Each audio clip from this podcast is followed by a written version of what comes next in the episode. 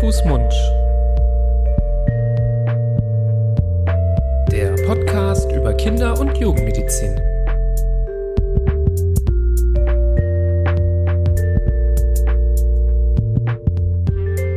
So, ihr Lieben, herzlich willkommen zu einer neuen Folge von Hand, Fuß, Mund.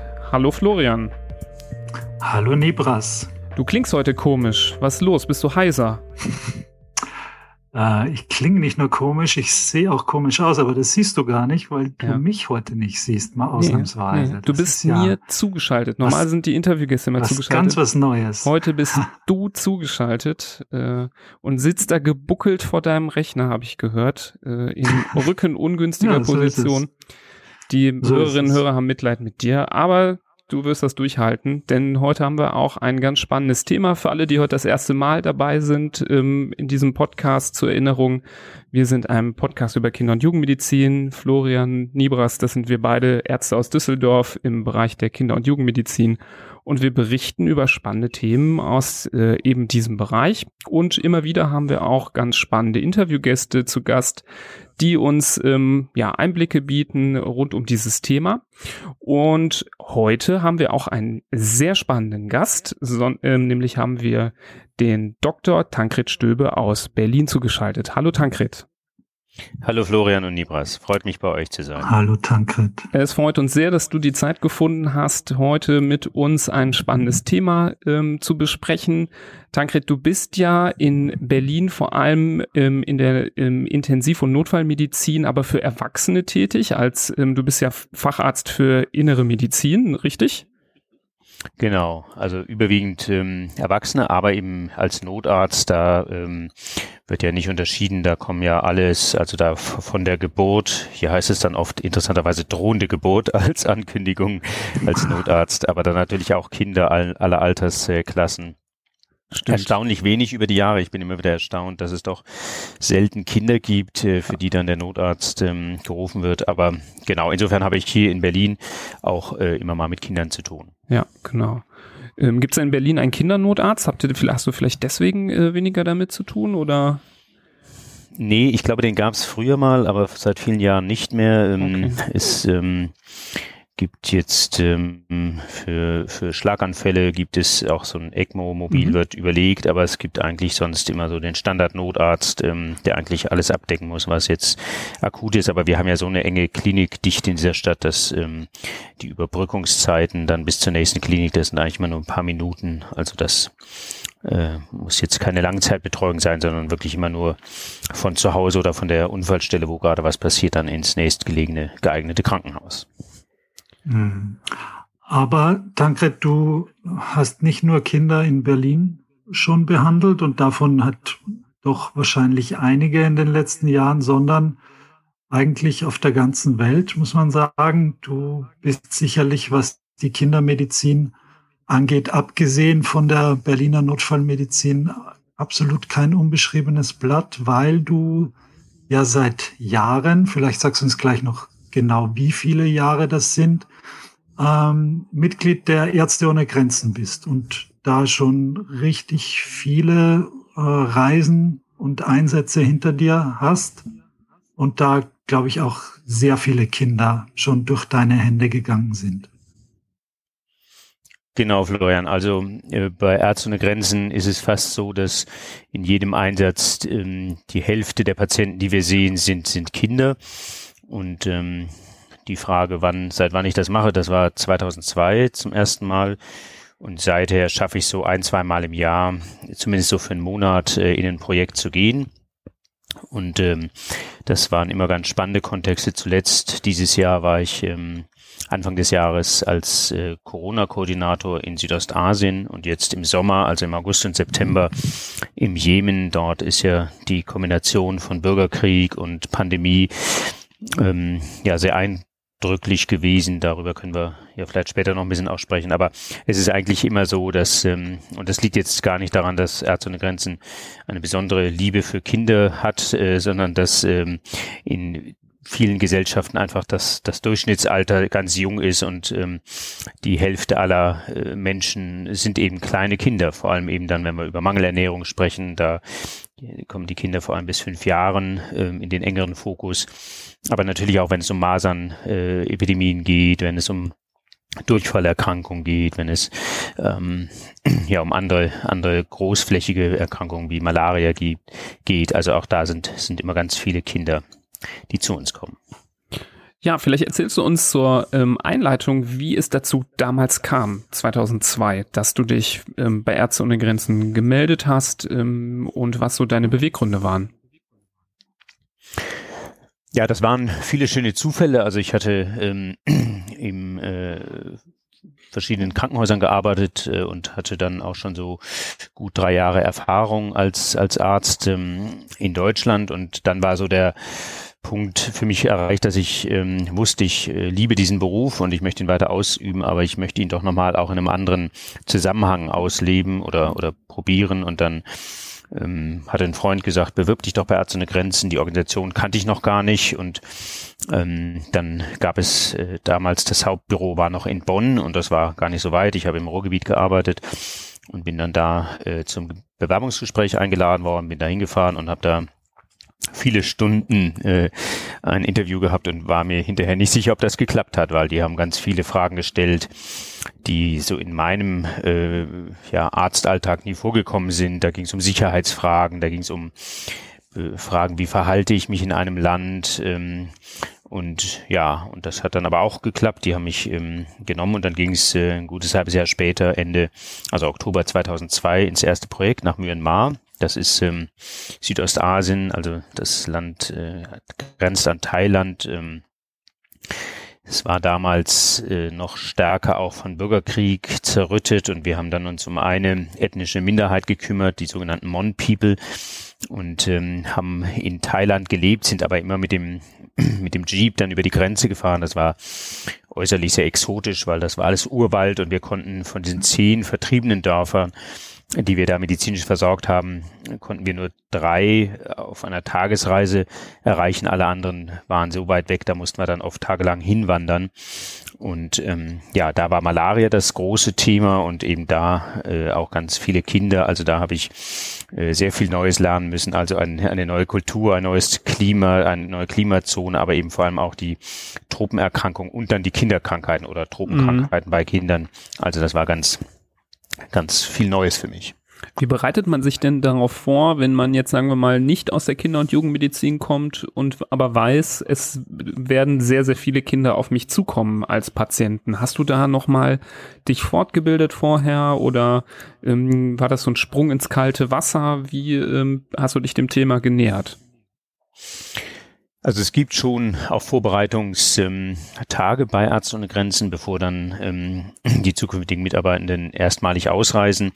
Dann gibt's gute ähm, Lehrbücher auch oder medizinische Guidelines äh, der Organisation, wo eben drin steht, wie sich das Krankheitsbild bei Kindern zeigt, wie sich bei Erwachsenen zeigt, welche Dosierung ich bedenken muss bei den Medikamenten. Also da gibt es ähm, ganz gute Vorbereitung, aber wie du sagst, ähm, es ist ein Sprung in, ins kalte Wasser, weil das von einem Lehrbuch aus dann in die Realität zu übersetzen ist was ganz anderes. Und da war es ganz wichtig, ähm, den, wir haben dann mit jede dieser Kliniken in diesen Dörfern war von, von sogenannten Medics betrieben. Das sind junge Menschen gewesen, die äh, eine kleine, kurze Ausbildung hatten von einem halben Jahr, aber dann eben sehr erfahren waren, was Tropenkrankheiten anging und die wussten sehr genau, wie sieht Malaria aus, wie sieht Denguefieber aus, wie sehen Durchfallerkrankungen aus und da war es dann so, dass ich viele Tage wirklich sehr aufmerksam zugeguckt habe, zugehört habe, um Rat gefragt und von denen unglaublich viel gelernt habe, ähm,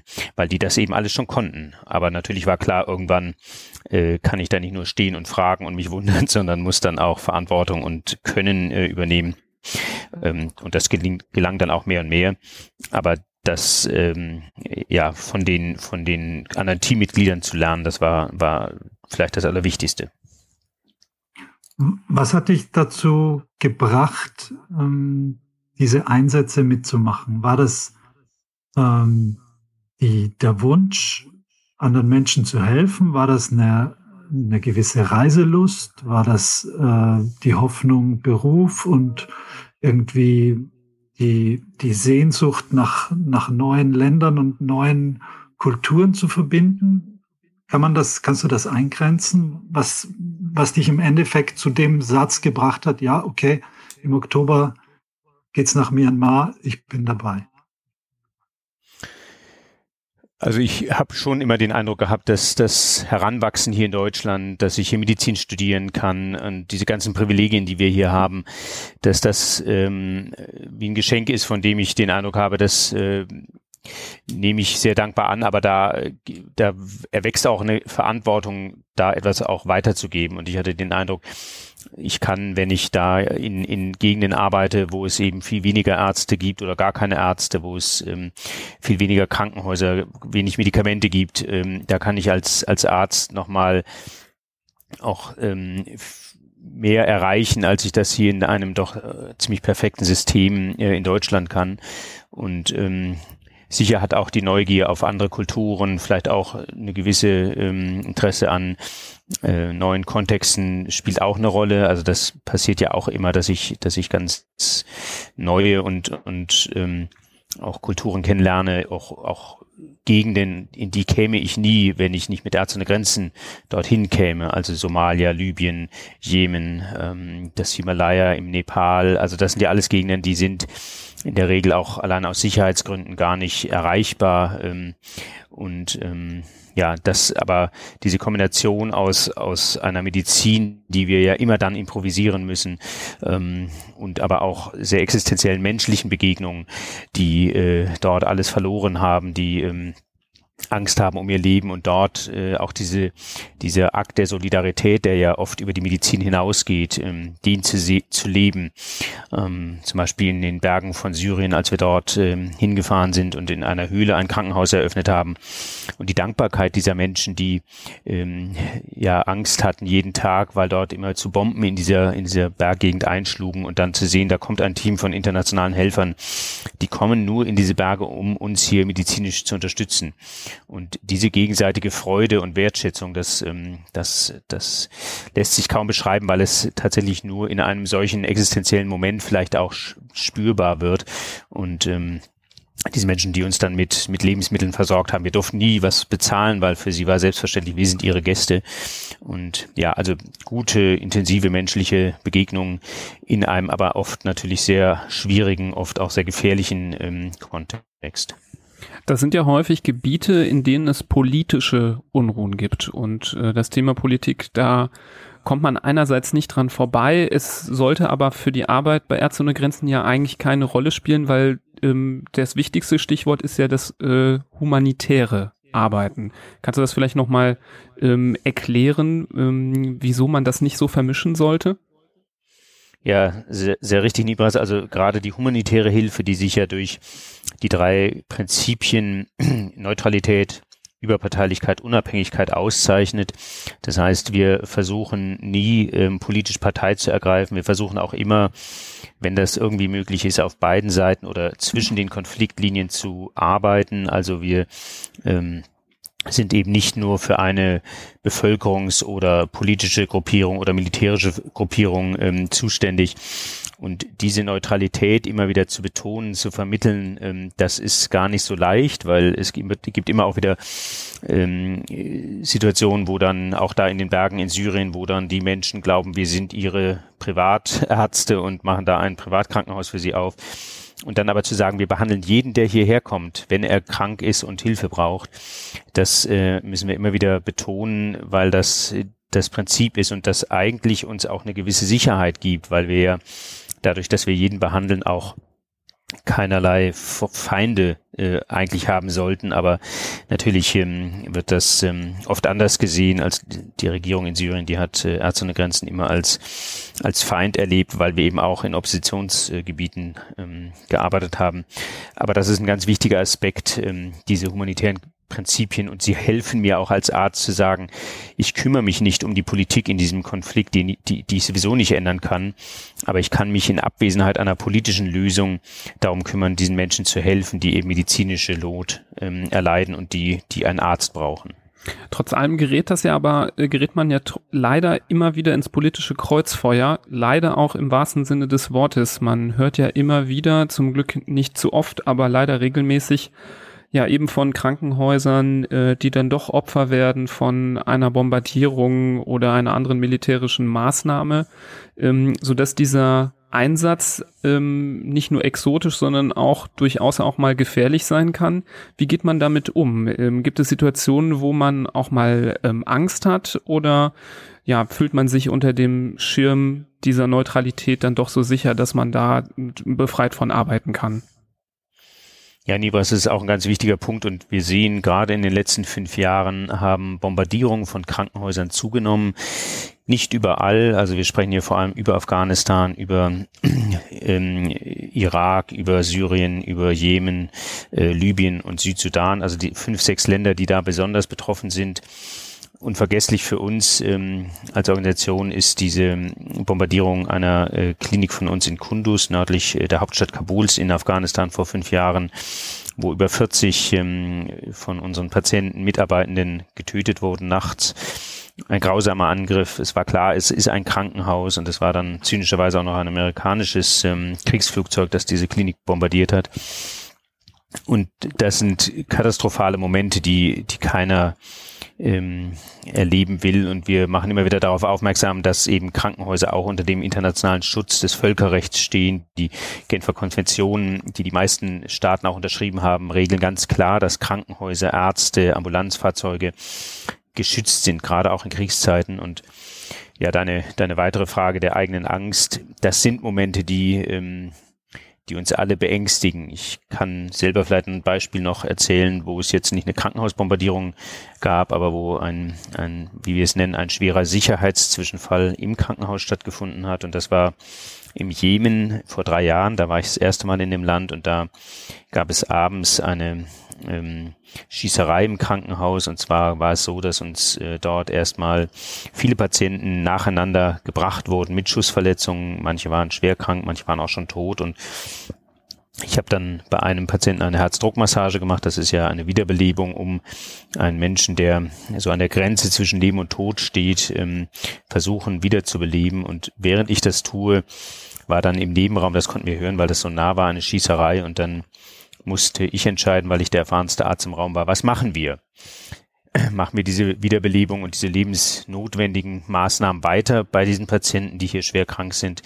Oder äh, verlassen wir den Raum, um Sicherheit zu suchen, weil diese diese Frage der eigenen Sicherheit ähm, und eben der des Patientenwohls, das ist in so einer Situation, kann das manchmal aufeinander prallen. Und ich musste dann entscheiden und habe mich entschieden, das ähm, eben einzustellen, die Wiederbelebung. Wir sind dann raus in einen Sicherheitsraum und haben dann alle wirklich bange Momente gehabt, weil wir nicht wussten, was ist da? Ist jetzt diese Massenschießerei, von der wir glaubten, sie hat in der Stadt stattgefunden, ist jetzt ins Krankenhaus gekommen und werden versuchen sie jetzt auch uns ähm, ans Leben zu gehen und ähm, ja, das hat sich dann in den Folgestunden geklärt. Es war dann doch nicht ein Angriff auf die ähm, Organisation Ärzte Grenzen, war auch kein Angriff auf das Krankenhaus, aber es war natürlich äh, schwierig, weil für uns ist ganz wichtig, dass Krankenhäuser sichere Orte sind, wo eben keine Waffen reingelassen werden dürfen. Wir machen strenge Kontrollen an allen Krankenhaustüren überall auf der Welt, wo wir sicherstellen, Waffen dürfen nicht ins Krankenhaus, weil die Menschen ja dort am allerverwundbarsten sind. Also sie sind verwundet, sie sind krank und können sich gar nicht wehren. Und wenn dann noch Gewalt im, innerhalb des Krankenhauses passiert, dann äh, ist das ganz schwierig. In diesen Situationen würde wahrscheinlich auch so eine andauernde Angst und Sorge und Bedrohtheit würde einen wahrscheinlich auch nicht diese Entscheidungen treffen lassen können, die du jetzt zum wo du gerade geschildert hast, dass du dann ähm, für dein Team entscheiden musst, ziehen wir uns jetzt zurück, bringen wir uns in Sicherheit oder, oder machen wir hier weiter, wenn man die Tage, Wochen vorher in ständiger Sorge leben würde, wahrscheinlich hat man trotzdem die Gedanken, ähm, dass, dass hier schlimme Dinge passieren und man ist ja andauernd auch damit ähm, konfrontiert. Aber ich stelle es mir schwierig vor, dann den ganzen Tag lang nur zu bangen, was einem zustoßen, zustoßen könnte. ähm, weil es einen wahrscheinlich auch in gewisser Weise lähmt und weil man vielleicht dann auch nicht an der richtigen, an der richtigen Stelle wäre, oder? Oder, oder ist es generell so, dass, dass jeder hm, sich minütlich dessen bewusst ist, äh, was hier eigentlich alles passieren kann? Ich glaube schon, dass es wichtig ist, auf beides. Auf der einen Seite immer mal wieder auch auszublenden, welche möglichen Gefahren uns umgeben, aber natürlich auch jederzeit bewusst sein, ähm, was passieren kann. Und in unsicheren Gebieten ist es dann eben auch so, dass wir oft mehrmals am Tag zusammenkommen als Team im Krankenhaus und uns ähm, absprechen. Das äh, gibt auch immer einen, meistens ist es einer der Logistiker, der dann für die Sicherheit zuständig ist und der mit allen Konfliktparteien in der Gegend in Kontakt ist und uns dann ähm, über die aktuellsten Entwicklungen informiert und dann aber auch immer wieder dann äh, Einschränkungen ähm, werden dann festgelegt. Also es gibt Tage, wo wir dann eben das Krankenhaus nicht besuchen können oder äh, wenn wir im Krankenhaus leben, wie jetzt im Jemen oder vor ein paar Jahren mal in Somalia, wo wir das Krankenhausgelände praktisch nie verlassen, weil es draußen so unsicher ist. Ähm, und da gibt es dann schon Einschränkungen.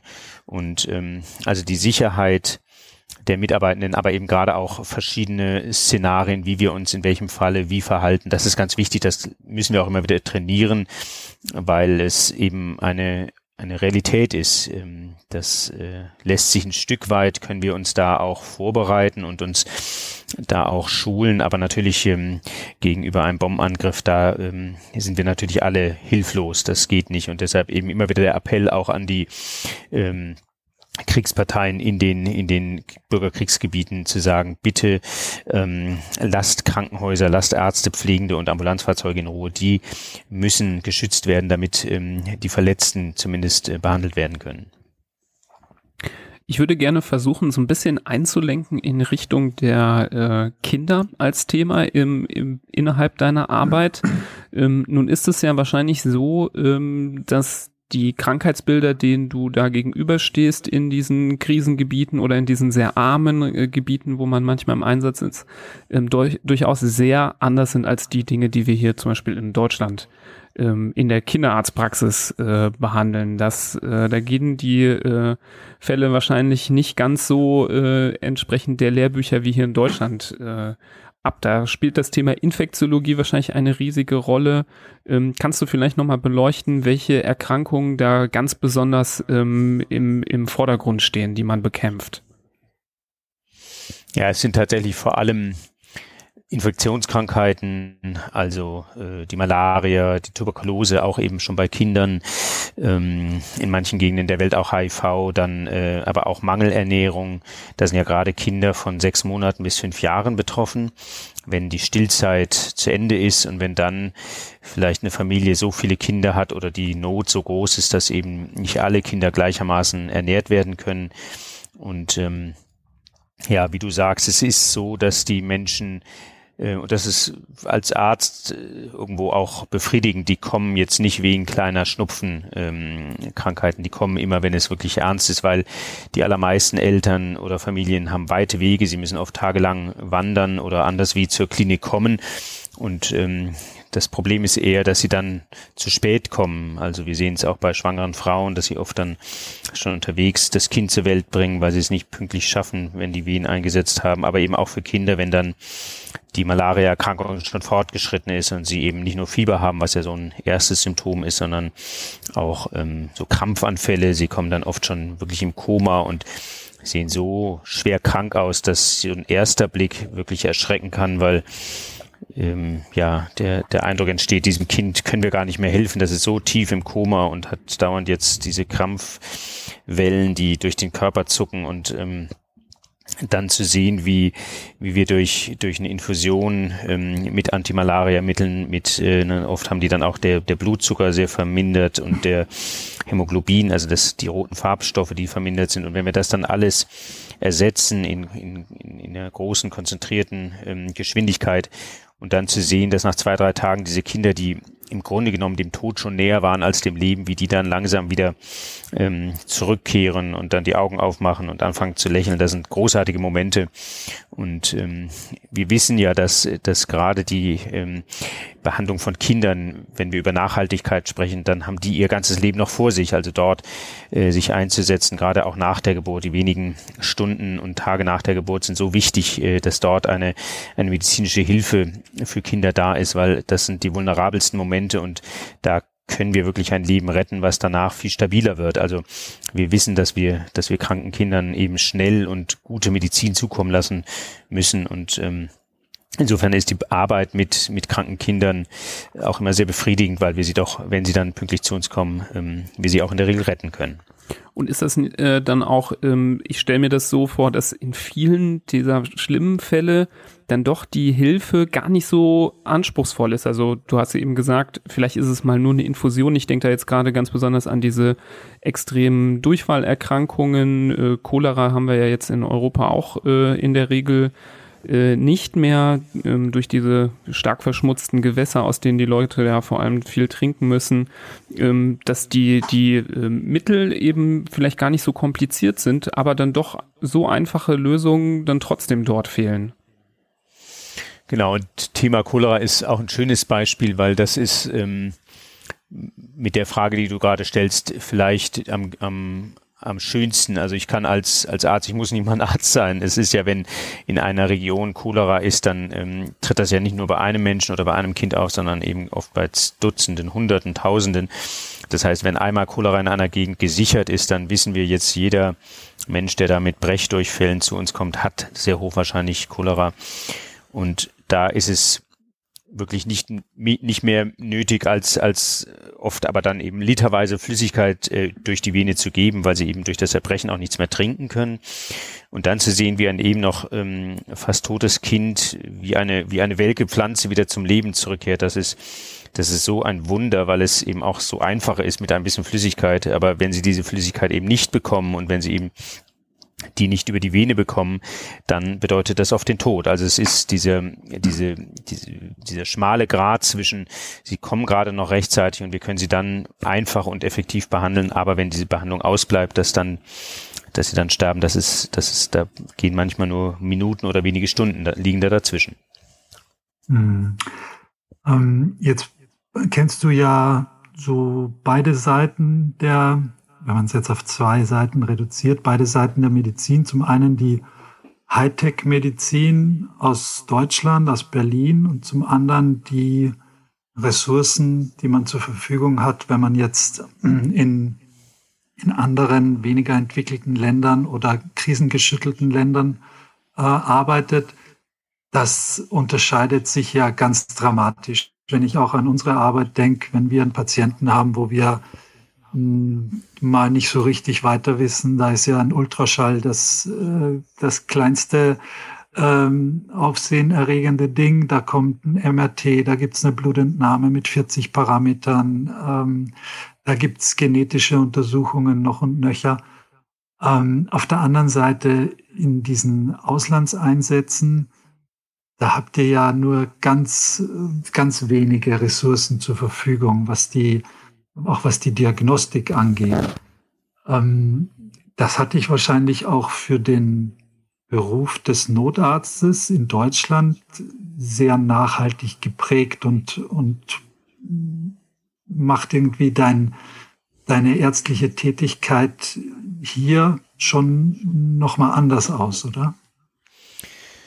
Ja, Florian, und das ist ein wichtiges Stichwort auch, weil wir du hast es ja gesagt, wir haben hier so viele Hilfsmittel in Deutschland, dass ich als Arzt wirklich fast mich verlassen kann auf das, was mir vom Labor, von der Bildgebung zurückkommt, um dann zu einer guten, guten Diagnose zu kommen. Aber was ich bei Arzt ohne Grenzen wieder gelernt habe, weil ich ja auch schon äh, so ein Stück weit verwöhnt war von der von den modernen Möglichkeiten, die wir hier haben. Aber ähm, ein altes Wissen in der Medizin besagt ja, wenn ich eine eine gute Krankengeschichte erhebe von dem Kind oder von dem Patienten und eine, eine gründliche körperliche Untersuchung durchführe, dass diese beiden Komponenten, das ist ja das Grundhandwerkszeug äh, von uns Ärzten, dann komme ich in 85 Prozent ähm, aller Fälle zur richtigen Diagnose. Und ähm, alles, was ich jetzt, was du jetzt gerade genannt hast, auch an, an technischen diagnostischen Möglichkeiten, das addiert nochmal zehn Prozent. An Sicherheit oder an Wissen und die letzten fünf Prozent, die bleiben im Grunde genommen immer offen. Das heißt, in der weit überwiegenden Zahl aller ähm, Krankheitsfälle kann ich eben durch diese Anamnese und körperliche Untersuchung zur richtigen Diagnose kommen. Mhm. Aber ich muss eben meine, meine Sprech- und Untersuchungswerkzeuge wieder aktivieren und einsetzen und ähm, ähm, also diese, dieses Rückbesinnen auf, ähm, auf Grundfertigkeiten des Arztes, das habe ich oder das muss ich mit Ärzte und Grenzen immer wieder machen, aber das schult die Wahrnehmung und auch das schnelle Erkennen von ernsten Zuständen und gibt aber auch, auch Sicherheit ähm, kann auch in Gegenden, wo es vielleicht keinen Strom gibt, kein Wasser gibt, aber ich nur mit meinem Stethoskop und mit meinen Fingern und mit meinem Riech- und Sehorgan arbeiten muss, ähm, gibt es eine gewisse gute Sicherheit, eben den Menschen auch zu einer richtigen äh, Diagnose und damit Behandlung zu kommen. Musst du denn äh, manchmal im Umkehrschluss den Kopf schütteln über ärztliche Kollegen hier so aus der Heimat, die äh, ja dann ohne äh, extreme bildgebende Maßnahmen und ein extrem großes Speziallabor mit genetischen Untersuchungen ähm, vielleicht heute nicht mehr zurechtkommen oder denkst du, dass das in Ordnung ist, so wie wir das, äh, wie, wie viele das hier handhaben auch? Ich glaube, beides hat ja seine Berechtigung. Manchmal wünschte ich mir, dass ähm, einfache Sachen wie zum Beispiel den Flüssigkeitsstatus eines Menschen, der lässt sich ja auch durch den Hauttugor, ne? also wie fest ist die Haut, lässt sie sich abziehen, wie sind die Schleimhäute, sind die feucht oder trocken, wie ist die Zunge, also viele klassische Elemente, die ähm, eine sehr klare Sprache sprechen und die aber oft gar nicht mehr angeguckt werden, sondern wird eben gleich zum ähm, Ultraschall und dann guckt man, wie, wie gut sind die Venen innerlich gefüllt äh, oder man guckt eben aufs Labor und guckt, wie, wie sind da die Parameter und die Verhältnisse zueinander. Also dieser klinische Blick und diese, diese klassischen, eigentlich einfachen Zeichen, die werden oft gar nicht angeguckt oder auch nicht mehr ernst genommen. Und das ist eigentlich schade, weil es eben nach wie vor auch das schnellste, ähm, der schnellste Weg ist, um zumindest zu einer Ersteinschätzung zu kommen. Und insofern wäre es, glaube ich, manchmal ganz gut, wir würden ähm, ja von unseren, von den klassischen Tugenden des Arztberufes auch noch stärker Gebrauch machen äh, mhm. müssen. Ja, aber gut, äh, das ähm, äh, darf natürlich auch jeder äh, so handhaben. Es gibt eben auch Ärztinnen und Ärzte hier, die sich ähm, ohne jetzt das ganze Rüstzeug, was wir hier haben, eben auch unsicher fühlen. Und das finde ich auch äh, berechtigt, dann eben sich auch mhm. all dieser Dinge zu bedienen. Okay. Ähm, ich hätte noch eine Frage ähm, bezüglich der speziellen Erkrankungen, die du da vielleicht äh, gehäuft siehst. Gibt es da welche, wo du sagen würdest, ach, die gab es früher in Deutschland auch mal, die sind aber mittlerweile, ähm, sieht man die nicht mehr so häufig, die sind hier schon längst in Vergessenheit geraten. Ähm, was wären da vielleicht noch so Beispiele? Es gibt äh, zum Beispiel die Kinderlähmung, die Poliomyelitis, die gibt es ja in Teilen von Pakistan noch. Also es gibt wenige Länder. Sie tritt leider jetzt auch wieder in Syrien und im Jemen auf, wo sie eigentlich auch ausgerottet war, besiegt war. Also Kinder oder auch dann äh, ältere Menschen mit Kinderlähmung äh, sehen wir leider immer wieder. Wir sehen viele Kinder mit Masern, die dann sich epidemieartig ausbreiten kann, eben vor allem bei Kindern auch und ähm, dort äh, zu großen Todesfällen führt. Vielleicht mal aktuell noch ein Beispiel, wo wir ja alle von der Pandemie so stark beeindruckt sind und ähm, auch berechtigt. Und wenn wir jetzt in den Kongo schauen, das ist ja eines der größten afrikanischen Länder, und ähm, wo wir jetzt miteinander reden, gibt es gleichzeitig drei Epidemien im äh, Kongo. Das ist Ebola, und zwar der zweitschlimmste Ausbruch ähm, der äh, je durch Ebola ähm, verzeichnet wurde mit über 2000 Toten. Und ähm, aber jetzt zum ersten Mal in einem Bürgerkriegsszenario. Und dann haben wir äh, gleichzeitig aber auch noch ähm, die ähm, Masern, wo äh, auch der größte Masernausbruch äh, der, der Welt ähm, gerade zu verzeichnen ist. Und ähm, sind allein jetzt in diesem Jahr über 7000 Kinder, vor allem Kinder an Masern im Kongo gestorben. Und dann haben wir noch äh, Covid-19, wo aber nur 13.000 Fälle und ähm, etwas über 330 Tote zu verzeichnen sind. Also wir sehen diese Gleichzeitigkeit mhm. und ähm, Klar, Covid-19 haben wir hier, Masern haben wir ganz vereinzelt hier, aber auch nur bei Kindern, die eben nicht geimpft wurden. Ähm, aber Ebola kennen wir hier nur äh, aus dem Fernsehen und ähm, das zeigt eben, wie viele Länder ähm, doch viel Dramatischeres noch leisten müssen. Also wir fühlen uns ja hier schon von, von der Corona-Pandemie ähm, äh, durchaus überlastet, aber mhm. das ist eben das kleinste Problem. Das rückt das, das vielleicht auch nochmal in das, in das richtige Licht. Äh, wahrscheinlich ist ja auch die Corona-Pandemie jetzt im Kongo von den drei äh, Sachen, die du genannt hast, das kleinste Übel, ne?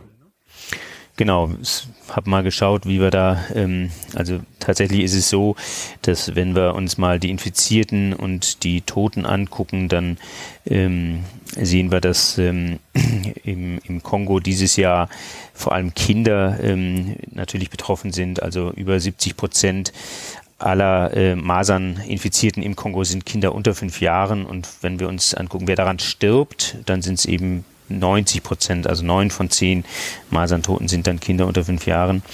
Und ähm, wir konnten jetzt fast 400.000 Kinder impfen, auch gegen die Masern, aber wie gesagt, äh, über 7.000 Tote. Und das ist der, das ist die tödlichste Epidemie gerade im Kongo. Und dann kommt ähm, Ebola. Und wenn wir uns Ebola angucken, dann äh, sind es eben über 3000 Infizierte, über 2000 Tote und dann erst an dritter Stelle kommt ähm, Corona mit, mit 13.000 Fällen und äh, über 330 Toten.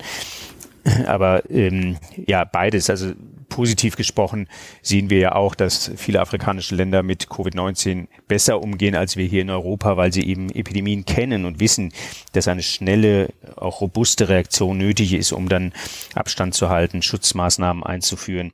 Also das ist in vielen afrikanischen Ländern äh, wegen anderer Epidemien äh, oft trainiert worden. Und ich glaube, ein Problem, was wir hier in Europa haben, ist, dass wir eben seit Jahrzehnten keine Epidemien mehr kennen und deshalb uns so schwer tun, zu adaptieren an diese Verhaltensweisen, die ja nicht schwer sind, aber die eben konsequent umgesetzt werden müssen. Na, bemerkenswert finde ich vor allem diese Masernzahlen, die du genannt hast, ähm, im Kontext mit einer gewissen Impfmüdigkeit, die sich hierzulande breit macht. Das äh, erweckt bei mir nur weiterhin Kopfschütteln, ähm, diese Zusammenhänge. Das ist tatsächlich auch vielleicht ein anderes Beispiel von, von eben Erleben von Ernsthaftigkeit. Also in den meisten Ländern, wo wir Menschen, wo wir Kinder gegen Masern impfen, da bringen die Eltern freudestrahlend ihre Kinder zum Impfen und sind wirklich froh, wenn sie dann geimpft wurden weil sie wissen, dass sie, dass sie schon Kinder, Geschwister verloren haben an den Masern. Und ähm, so wie wir hier mit mit Corona, gut, Corona ist für uns alle neu auf der Welt, aber ähm, andere Epidemien äh, sind eben in vielen anderen Ländern in Asien und Afrika bekannt und ähm, eben auch die Dramatik und die Tödlichkeit von Masern. Und ähm, das kennen wir ja nicht. Wir haben hier eine so hohe Durchimpfung äh, in Deutschland, dass es eben sehr selten zu ernsten Komplikationen oder Todesfällen kommt. Es gibt sie, aber deshalb können sich eben Menschen, die den, dem Impfen kritisch gegenüberstehen, ähm, es fast auch leisten, äh, diese Kritik zu haben, weil sie an den eigenen Kindern das selten äh, mit schweren Komplikationen oder gar tödlichen Verläufen ähm, erleben müssen. Und da ja, ähm, ist der Blick aus der humanitären Welt, Welt natürlich ein ganz anderer. Ja, das ist wirklich äh, auch dann, äh, ja, finde ich auch schwierig damit umzugehen, wenn du jetzt zum Beispiel, ja, wenn du mit jemandem ins Gespräch kämest, der eine ganz andere Meinung vertritt, ähm, würde mir das an deiner Stelle vielleicht sogar auch schwerfallen, da die Kontenance zu bewahren und den Gegenüber immer äh, bis zum letzten Punkt äh, anzuhören in seiner Meinung. Ist ja wirklich schwierig, weil dadurch, dass wir eben so erfolgreich geimpft haben in der Vergangenheit und das einfach heutzutage so selten sehen, ähm, ja, empfinden viele einfach die Notwendigkeit äh, nicht mehr, genau wie jetzt vielleicht viele auch bei Corona und Covid-19 die Notwendigkeit noch nicht ganz empfinden, weil sie in ihrem Umfeld niemanden hatten, der schwer betroffen war oder selber bisher gut davon gekommen sind. Ähm, das geht irgendwie immer einher und das ist das, was wir uns jetzt hier als Kinderärzte in Deutschland natürlich auch manchmal wünschen würden. Äh, ein bisschen mehr, was du beschreibst, diese freudigen Gesichter bei der Impfung. Ähm,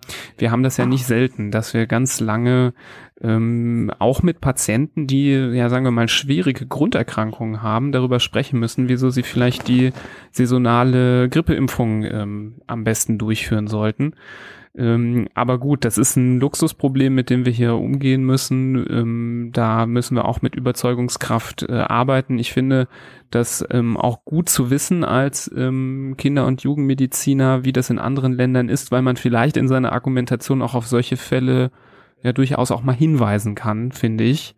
Ähm, denn das ist ja äh, etwas, wo man sich als, ähm, wenn man sagt, man möchte sich äh, informieren über das Thema Impfungen, dann sollte man zumindest auch sich mit diesen Ländern auseinandersetzen, wo die Erkrankungen doch immer noch eine Rolle spielen, finde ich. Mhm.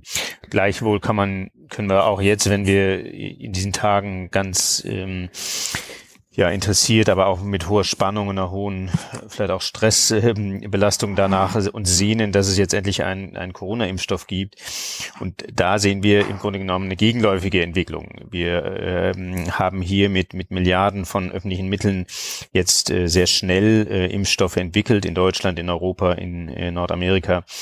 Aber schon jetzt ist klar, dass ähm, von diesen Menschen in den armen Ländern ähm, die äh, in den absehbaren Jahren nicht diesen Impfstoff erhalten werden, weil er einfach so teuer ist. Und ähm, es gab jetzt gerade eine Untersuchung, ähm, dass in den in den 70 armen Ländern dieser dieser Welt ähm, nur einer von zehn in den nächsten zwei Jahren vielleicht geimpft werden kann. Also hier ist wiederum auch eine Solidarität gefordert zu sagen, ähm, wir müssen hier natürlich die, die gefährdeten äh, Menschen versorgen, aber wir müssen bei einer globalen Pandemie auch diese Solidarität aufbringen und sagen, auch äh, Kinder und Menschen ähm, und Frontlinienkämpfer in den äh, Kriegsländern müssen an die Impfstoffe kommen und ähm, nicht nur Covid. Wir sehen jetzt gerade auch, dass Malaria sich wieder stärker ausbreitet, das HIV sich stärker ausbreitet, weil eben die ähm, Lieferketten dieser Medikamente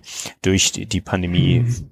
reduziert wurden. Also da ähm, wäre mein Appell, wirklich eine globale Solidarität zu leben und äh, dass wir immer wieder auch über unseren eigenen Tellerrand hinausschauen und ähm, diesen Menschen auch zumindest ähm, den ganz Bedürftigen etwas zukommen lassen. Ja, das ist, muss, muss eigentlich auch geopolitisch im Interesse aller sein, dass auch die ärmeren Regionen gut geimpft werden, weil ja, es ist ja auch wieder eine Re-Pandemie, wenn man das so nennen darf, äh, denkbar, wo ähm, aus einem anderen Bereich, wenn es in vielen anderen äh, Regionen schon abgeklungen ist, wir wissen ja auch zum Beispiel noch gar nicht, wie lange die Immunität von diesem Impfstoff ja äh, ausreicht.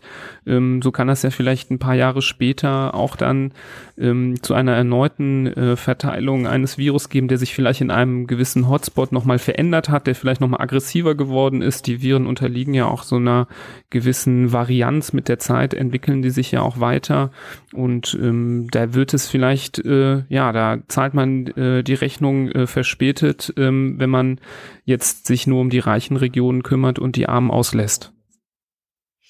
Genau, und ich glaube, da zeigt uns ja Corona wie noch nie zuvor, dass wir ähm, mit einer Pandemie hier konfrontiert sind. Und das Interessante war, ja, wenn wir uns zurückerinnern, Anfang des Jahres, da, da hieß es noch und, und vielleicht nicht unberechtigt, dass dieses Virus und diese Pandemie uns alle gleicher macht als Menschen, weil sie eben uns alle betrifft und keiner einen Impfstoff und keiner Medikamente hat. Und wir sehen am Ende dieses Jahres, wo wir mitten in der zweiten Welle auch noch sind, ähm, dass ähm, die Unterschiede doch sehr groß schon werden. Also dass Menschen im, im reichen Norden sehr wohl jetzt äh, Zugang zu dem Impfstoff bekommen, dass wir Zugang zu moderner Intensivmedizin haben und damit die äh, Überlebenschancen erhöhen. Und ähm, ich glaube, wenn wir sehen, dass wir auf der einen Seite ein immer mehr ein, ein globales Dorf werden, wo wir mit Klimaveränderungen und eben jetzt solchen Pandemien mit ähnlichen Problemen überall konfrontiert werden. Und da ist der Ruf, dass wir uns die Chancen oder die Chancen damit umzugehen, dass wir die auch globaler gerechter verteilen müssen. Also das ist, glaube ich, ein, ein wichtiger Lern, Lernmoment, den wir daraus mitnehmen sollten.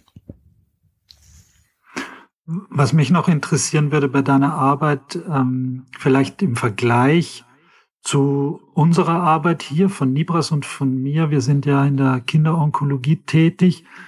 Ähm, welchen Stellenwert haben so chronische Erkrankungen wie onkologische äh, Erkrankungen, Tumoren oder Leukämien oder auch Stoffwechselerkrankungen, die ja bei uns ein ganz spezialisiertes äh, Klinikum brauchen und äh, ganz spezialisierte Ärzte, die, die bekommt man ja sozusagen nicht. Man bekommt ja dann den Arzt ohne Grenzen, der irgendwie Mädchen für alles ist, aber sich trotzdem könnt ihr die, die Kinder dann trotzdem behandeln oder müssen die dann vielleicht weitergeleitet werden an andere Stellen? Also es ist ähm, beides. Wir sehen, dass Krebserkrankungen natürlich in ressourcenschwachen Ländern im Dschungel von Myanmar, die haben es ganz schwer, da überhaupt gut diagnostiziert zu werden, weil da wird ja dann die Diagnostik sehr komplex. Da sind ja dann sehr invasive Methoden auch nötig, die es natürlich in ressourcenschwachen Gegenden nicht gibt. Gleichwohl gibt es auch chronische Kindererkrankungen. Ich erinnere mich zum Beispiel an einen Jungen, der, den ich in Myanmar behandelt habe, mit einem nephrotischen Syndrom, also einer Nierenerkrankung. Und ähm, den konnten wir auch medikamentös unter einfachen Bedingungen da ganz gut behandeln. Also ähm, es gibt ja dann die, die Thalassämien, äh, Sichelzellanämien, andere tropische Kinderkrankheiten oder die im Kindeskrank, äh, Kindesalter schon auftreten, für die wir zumindest symptomatisch für die Kinder was tun können. Ähm, aber wenn es zu komplex und zu chronisch wird, dann äh, kann es schwierig werden. Vielleicht noch ein aktuelles Beispiel für die ähm, Kindertraumatologie, also wenn Kinder schwer verletzt werden. Ähm, da habe ich jetzt im, im Jemen im Sommer ein, ein sehr eindrucksvolles äh, Erlebnis gehabt und zwar von Aya. Aya ist ein vierjähriges Mädchen und sie ist von einem Auto überrollt worden und das ist eigentlich so, dass das kaum zu überleben war, weil ähm, das ist einmal in, über den Bauch gefahren, das Fahrzeug, und dann gibt's im Jemen diese interessante Tradition oder auch das, das moralische Gesetz, dass der Autofahrer, der einen Unfall, in einen Unfall verwickelt ist, den Verletzten immer ins Krankenhaus bringen muss. Und dann hat der Fahrer dieses Autos die kleine Aya zu uns gebracht und sie war schwer krank, sie blutete aus dem äh, Bauchregion und musste dann viele Stunden operiert werden. Und ähm, hatte dann auch ein, einige Rippen gebrochen und die Lunge auf einer Seite war auch dann zusammengefaltet, mussten wir dann wieder äh, durch einen, einen Sogschlauch wieder entfalten lassen. Aber sie hatte gleich zweifach Glück einmal, dass sie das überlebt hat, diesen schweren Unfall und dass dann alle Bauchorgane, also die Leber, die Milz, die, der Darm, die Blase, das war alles intakt geblieben und so ähm, ja gab gab und gibt es immer wieder in der humanitären Hilfe auch ganz schöne Verläufe und, und kleine Wunder, weil ähm, das hat sich dann wieder gegen, gegen alle Wahrscheinlichkeiten, dass dann so ein Kind überlebt. Und ähm, das sind dann ja Dinge, die uns natürlich sehr froh stimmen. Hm. Jetzt ähm, haben wir natürlich auch äh, in äh, Deutschland chronische Erkrankungen, die wir behandeln. Ähm, ich würde äh, nochmal auf so ein kleines Beispiel eingehen. Ähm, ich habe jetzt, du hast gesagt, onkologische Erkrankungen im Dschungel ähm, sind äh, schwierig zu diagnostizieren. Wie sieht's mit Diabetes bei Kindern aus? Ähm, kann man sowas ähm, dann doch mit den leichten Mitteln äh, gut feststellen? Das gibt es ja auch mal, ähm, Diabetes Typ 1 ja, also das hängt ganz stark dann vom ähm, Kontext ab. Also ich, es gibt natürlich Länder wie Äthiopien oder ähm, Kenia, also Länder, die einigermaßen Stabilität äh, haben und wo es auch ähm, gute Krankenhäuser gibt, wo es eine Kühlkette gibt, wo Insulin transportiert und verabreicht werden kann. Schwieriger ist es dann, wenn nicht nur ein ressourcearmes Land ähm, betroffen ist, sondern dieses Land auch noch im Bürgerkriegsstatus ist und ähm, zum Beispiel bei meinem ersten Besuch im Jemen, da hatten wir habe ich einige Kinder in der Rettungsstelle auch gesehen, die ähm, mit einem sehr fortgeschrittenen Diabetes kamen und dann eben auch allen Komplikationen, die wir hier im Grunde genommen erst im, in der zweiten Lebenshälfte sehen, also mit einem Nierenversagen, mit ähm, Organveränderungen, die, die daran äh, zu messen sind, dass dieser Zucker eben lange nicht ähm, oder nur so äh, grob eingestellt war, dass diese Kinder immer hohe Phasen und hohe Krisen mit zu hohen Zuckerwerten durchleben mussten.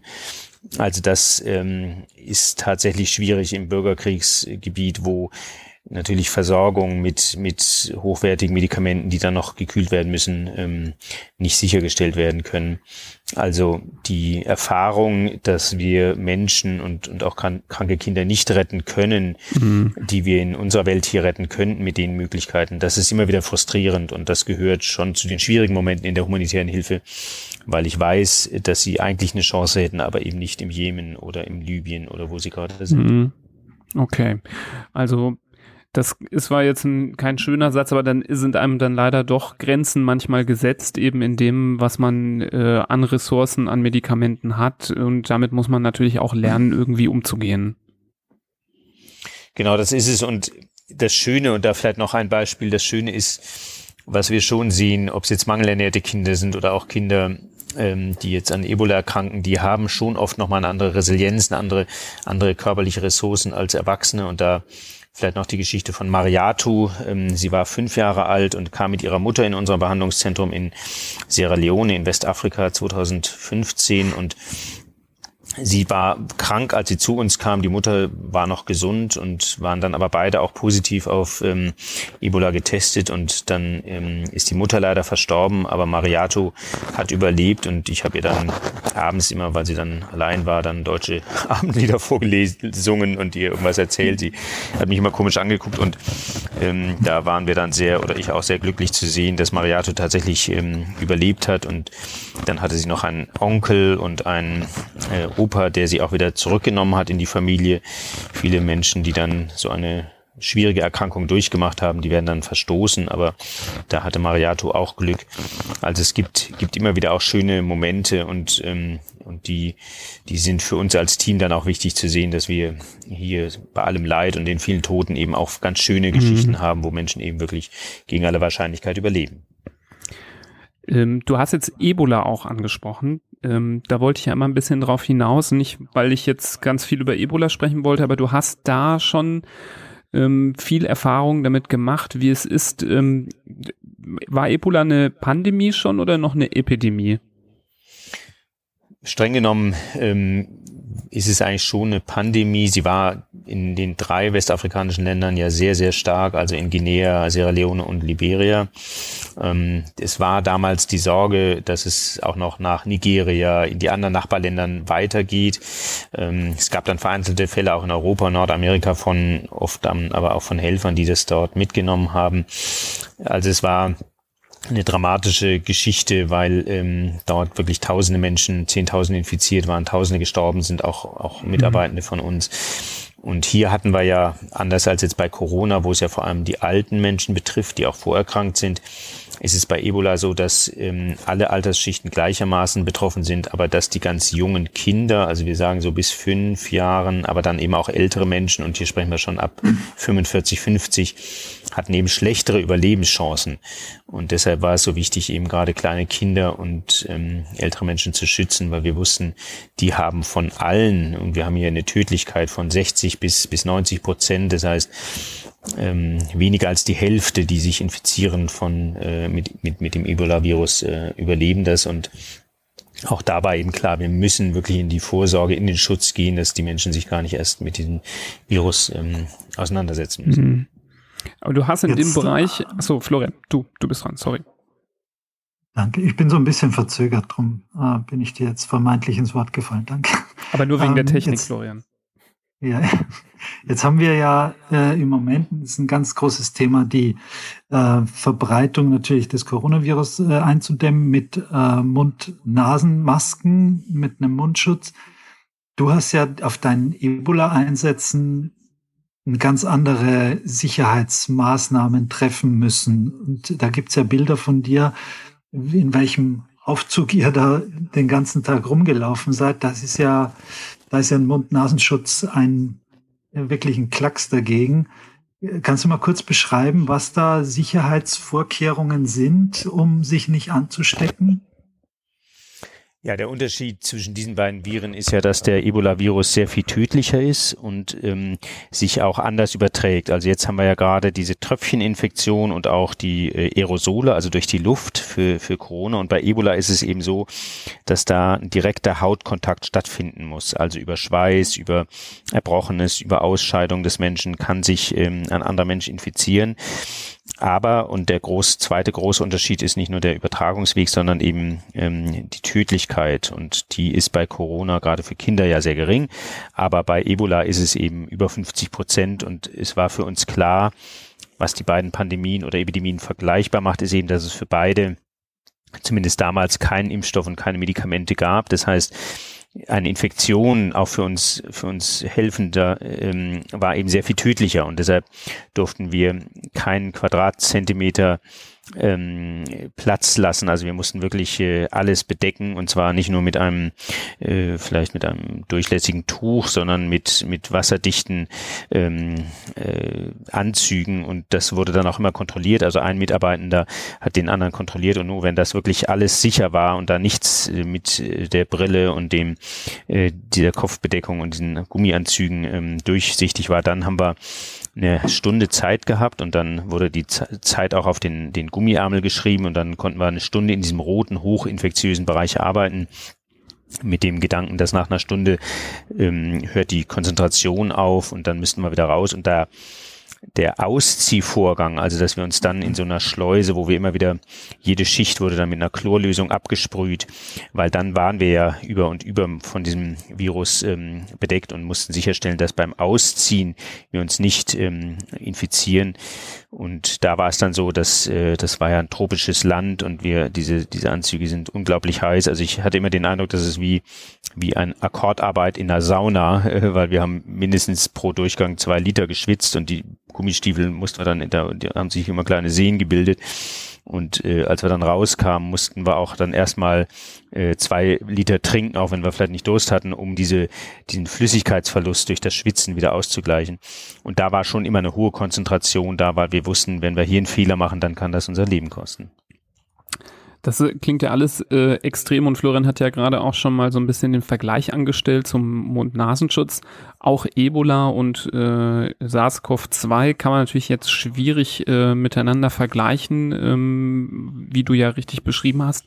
Trotzdem würde ich dich gerne fragen, als jemand, der eben schon eine so extreme Pandemie durchgemacht hat, ähm, eine extremere, zumindest auch von den von der Erkrankungsintensität gehen wir hier in Deutschland und in den westlichen Ländern, gehen wir irgendwie zu leichtfertig mit dieser Pandemie um? Was ist deine Meinung, gerade wenn du jetzt so denkst an das Weihnachtsgeschäft, an Black Friday, da haben, haben zum, zumindest sich mir echt entsetzliche Bilder geboten, wo ich gedacht habe, ähm, ja, zu spüren ist bis auf den Mund-Nasenschutz äh, von einer Pandemie hier gar nichts mehr. Ja, es ist schon ähm, tatsächlich, wo jetzt, äh, und ich habe als Notarzt war ich in, in Altenheim, wo die 50 bis 100 Prozent der, der Alten infiziert waren. Und da ist das fast wie so eine tickende Zeituhr, die dann ähm, eine schwere Erkrankung oder auch das Ableben vorhersehen lässt und die fehlende Solidarität, die wir hier sehen, vielleicht auch ähm, die fehlende Einsicht in die Ernsthaftigkeit bei vielen. Die allermeisten tun es ja. Also das ist ja auch toll, mal ähm, zu sehen, wie eine, wie, wie ein ganzer Kontinent, aber natürlich die ganze Welt in wenigen Wochen und Monaten lernen musste und konnte, wie, wie sich äh, zu verhalten günstigerweise wäre, aber wie dann auch zu sehen, und du hast ja Beispiele genannt gerade, wie viele es nicht schaffen und dann nur den Mundschutz über den Mund und nicht über die Nase zu ähm, legen. Also ich denke manchmal, es ist, es ist tatsächlich auch so ein bisschen eine zynische Arroganz, die da manchmal durchkommt, aber eben auch vielleicht eine fehlende Wahrnehmung, weil sie in der eigenen Familie noch keinen ähm, Corona-Schwerkranken oder Toten erleben mussten. Und ähm, auch wenn ich es keinem wünsche, werden die nächsten Wochen das noch leider äh, mehr Familien auch erreichen. Und ähm, ja, ich glaube, es ist, es sind eben diese einfachen Maßnahmen, die in jeder Epidemie zum Tragen kommen. Ähm, sie variieren von Krankheit zu Krankheit, aber die Erfahrung, die wir jetzt machen, und das ist eben immer, solange es keinen Impfstoff und keine Medikamente gibt, bleiben nur diese klassischen, einfachen ähm, Handwerksmittel ähm, übrig, eben das Abstand halten und die, ähm, der Eigenschutz. Und ja, da wünschte ich mir schon auch eine höhere ähm, einfach eine Akzeptanz. Es ist diese Pandemie. Jede Pandemie hat ihre eigenen Gesetze. Die können wir weder politisch noch moralisch umbiegen. Die sind so, wie sie sind. Wir können ihnen nur folgen oder nicht folgen. Und wenn wir ihnen folgen, können wir eine Pandemie eingrenzen. Wenn wir es nicht machen, dann äh, dehnt sie sich aus. Und die zweite Welle in Deutschland, die hat mittlerweile alles zunichte gemacht, wo wir uns vielleicht in der ersten Welle noch gut fühlen konnten und glaubten, Deutschland hat es besser gemacht. Also ähm, leider haben wir daraus nicht genügend gelernt. Hm. Ja, man mag sich gar nicht ausdenken, was passiert, wenn dieses Virus oder ein anderes Virus eine Mortalität mit sich bringt in Richtung, in Richtung Ebola. Das ist ja, ich, da sind wir ja dem Untergang geweiht, glaube ich, weil auch, und das sieht man ja auch an der, an der jetzigen Pandemie, weil vieles dann doch nicht so richtig aufgenommen wird und wie du auch sagst, dann vielleicht auch ähm, beiseite geleugnet wird. Ähm, das kann ja ganz, ganz dramatisch werden und bringt uns ja offensichtlich jetzt schon an, an das Limit der Intensivkapazitäten und das war ja auch vor einem halben, dreiviertel Jahr schon so. Und das bei dieser, bei diesem vermeintlich im Vergleich zu zum Beispiel Ebola ja doch ähm, fast hm, besserartigen Virus. Ja, und, und wenn wir, wenn wir uns fragen, was können wir jetzt lernen in diesen Wochen und Monaten, dann ist es, glaube ich, äh, gerade wie du sagst, ne, dass, dass wir das jetzt mal als eine große Übung nehmen, ähm, etwas, was schon gefährlich und tödlich genug ist. Also wir, es ist ja nicht mehr eine Generalprobe, es ist ja schon ähm, eine ernste, eine ernste, eine ernste Tragödie, die hier auf der Bühne stattfindet. Aber äh, ich glaube auch, dass wir in der Zukunft, und wir reden hier von unserer von unseren äh, Lebenserwartungshorizonten, ne? also jetzt nicht in, in fernsten Zeiten, glaube ich, werden wir mit, mit noch tödlicheren Pandemien, aber natürlich, wenn wir uns die Klimaveränderung angucken, auch das wird medizinisch-humanitäre Auswirkungen haben, die wir alle in unserer Lebzeit noch spüren werden. Und wenn wir uns, ähm, uns eben nicht verzagen wollen und sagen, was können wir Positives daraus nehmen, dann, dass wir so viel lernen und mitnehmen und uns in unserer Flexibilität und in unserem ähm, Andersüben des Alltages ähm, da einfach jedes Mal wieder einen Schubs geben, weil, und da äh, sind wir hier in Europa einfach sehr ja, eingefahren und, und auch träge geworden über die Jahrzehnte, dass wir äh, sehr in geordneten Bahnen leben und es uns sehr schwer fällt, ähm, äh, flexibel zu adaptieren. Das sind uns äh, afrikanische und asiatische Länder voraus, die das schneller können und das entscheidet dann tatsächlich über den Umgang auch mit einer solchen großen Gesundheitsbedrohung.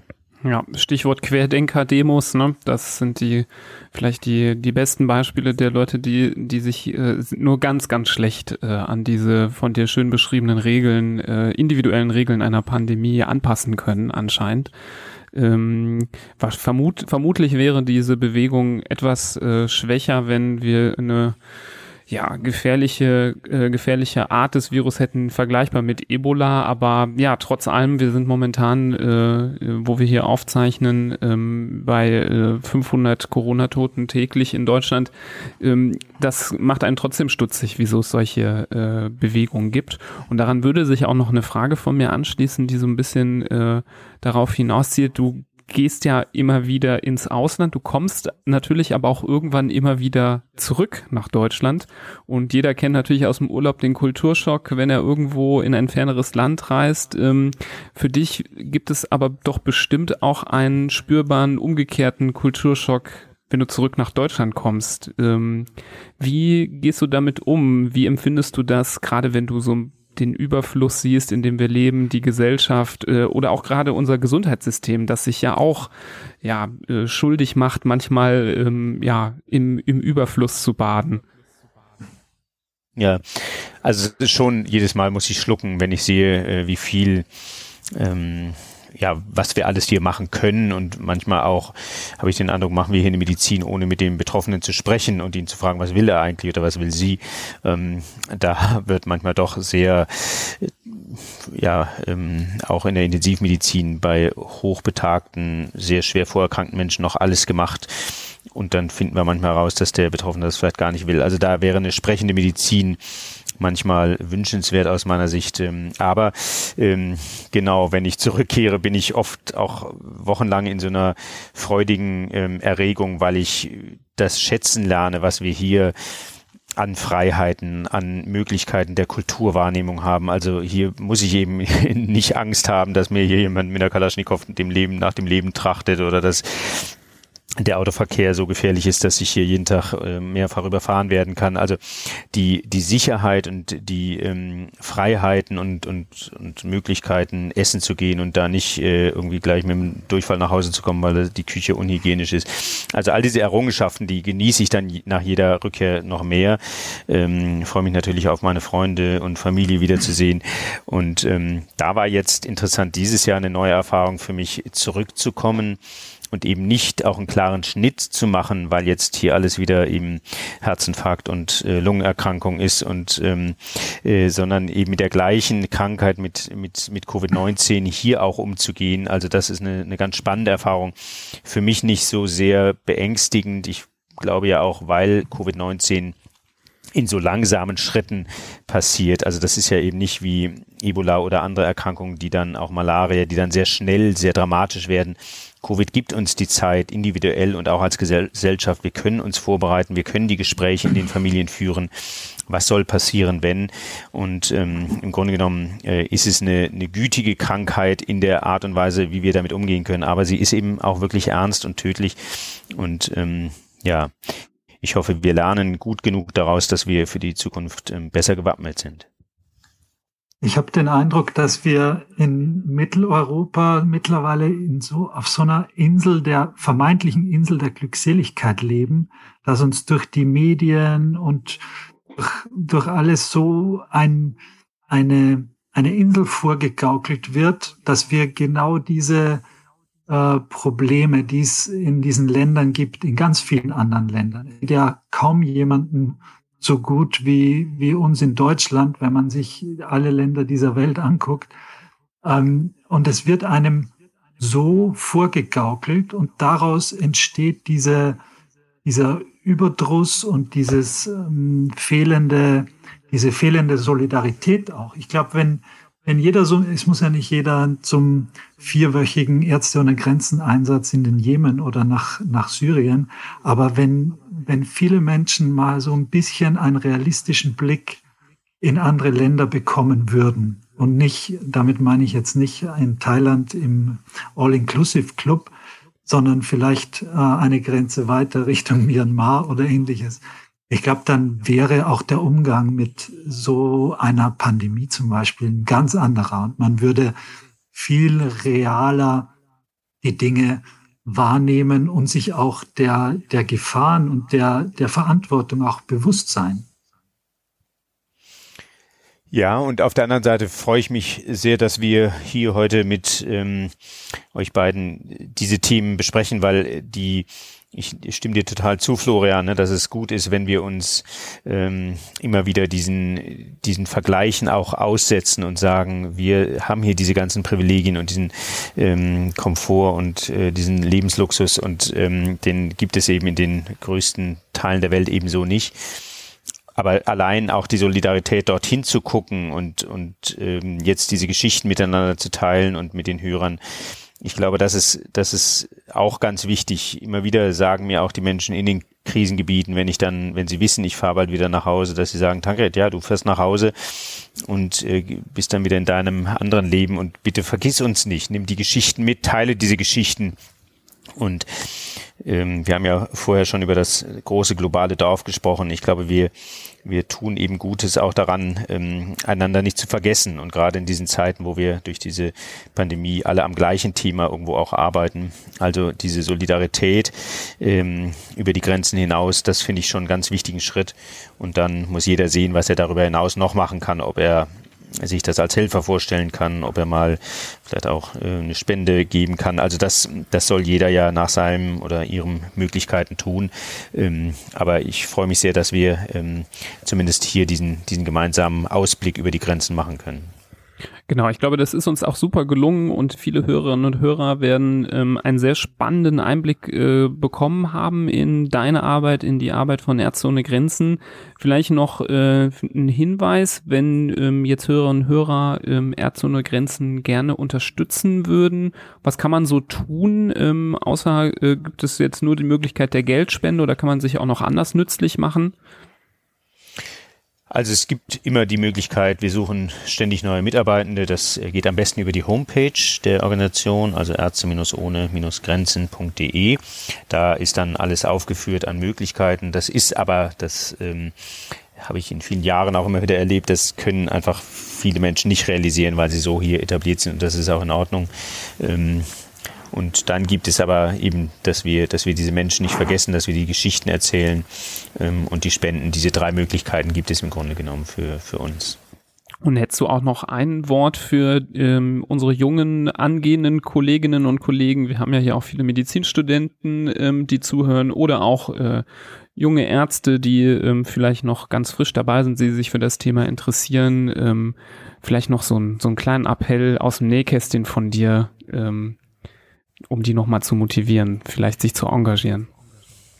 Ja, ich finde es, ähm, ich bin ja viel auch mit an Universitäten und diskutiere mit den Studierenden und da finde ich es immer ganz spannend, wenn ich so mit den frühen Semestern diskutiere und dann mal nur Interesse halber frage. Ne? Das ist ja immer nie, nie Richtung Bewerbungsgespräch, aber nur so eine Interessefrage. Wer von euch könnte sich denn vorstellen, mal äh, für eine internationale Organisation im Ausland zu arbeiten? Dann können da am Anfang ihres Medizinstudiums eigentlich alle sich ehrlich dafür äh, zeigen und, und begeistert und viele sagen auch, das ist meine Motivation, Medizin zu studieren.